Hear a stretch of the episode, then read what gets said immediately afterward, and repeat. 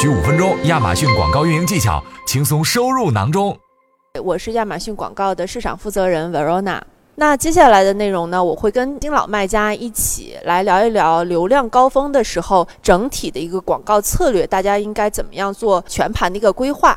很快的来说一下啊，准备阶段，也就是说我们定义为我们的消费者为节日寻找灵感的时候，也就是说他们这个时候准备购物，然后呢，他会通过自己的搜索也好、浏览也好，去收集一些信息。据调研显示，有超过三分之一的消费者他在十月份就开始为整个的购物旺季来进行准备了。那第二个阶段呢，就是流量的高峰阶段。在黑五网一期间，有近三分之一的接受调研的消费者表示，他们有极大的可能会通过广告在亚马逊上进行购物。也就是说，广告打动他们，他们就会进入到你的商品的详情页进行购物。那这个时候呢，我们也建议广告主可以搭配使用高流量的品牌旗舰店页面，还有其他的展示类的广告进行再营销。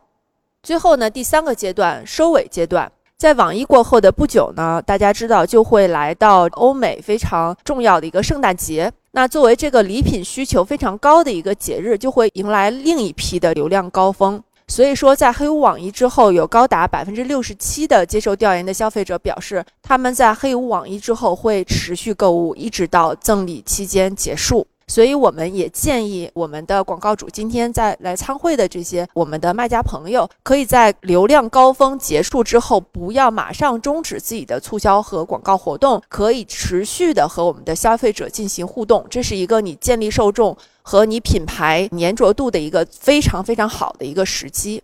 好，让我们来很快的浏览一下消费者在第四季度的三阶段以及相对应的三个阶段的广告应该打的一些策略。首先呢，在准备阶段，我们建议广告主首先优化好自己的商品信息，这个是你要做的准备工作非常重要的一步，保证我们的广告一旦吸引到您的消费者的时候呢，他就会直接对你的商品和品牌产生好感，然后呢，可以在之后呢，会重点考虑你的商品。这个时候呢，我们建议您不要把 ROAS 变成你这个考核指标的一个重点，而是更多的去考量怎么样更多的让消费者看到你的商品。因为这个时候是他们购物获取灵感的一个时间，这个时候可能他们不会直接下单。那在接下来的黑五网一促销期间呢，我们就提醒广告主，最重要的一件事情就是保持预算的充足。我们在过去以往的经验中看到很多因为预算不足导致广告活动暂停，在流量高峰的时候错失了很多的商机。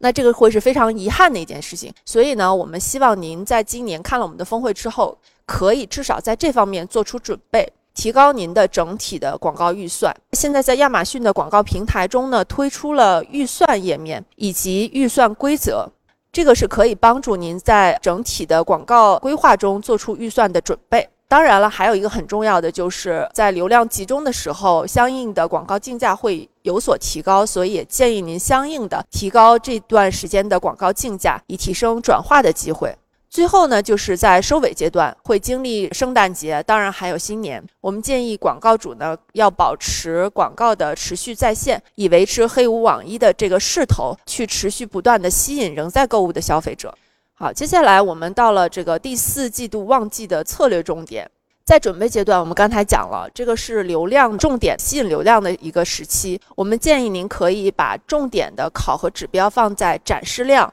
品牌新客和品牌搜索量这几个指标上，那这样呢可以较大的去吸引品牌新客，为下一个阶段的购物潮做准备。